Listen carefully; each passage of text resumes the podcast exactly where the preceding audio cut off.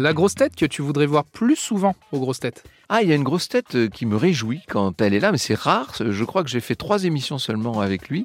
C'est Pierre Palmade que j'aime beaucoup. En plus, euh, alors là, il y a toute une admiration euh, de jeunesse qui se, qui se mêle à ça.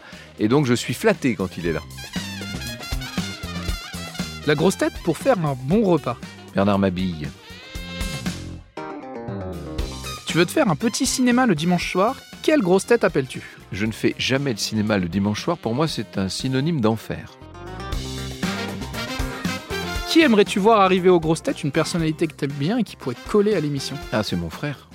Je dis à mon frère, euh, quasiment à chaque fois qu'on se voit, je dis Oh, quel dommage qu'il ne soit pas aux grosses têtes. Il a tout pour être aux grosses têtes.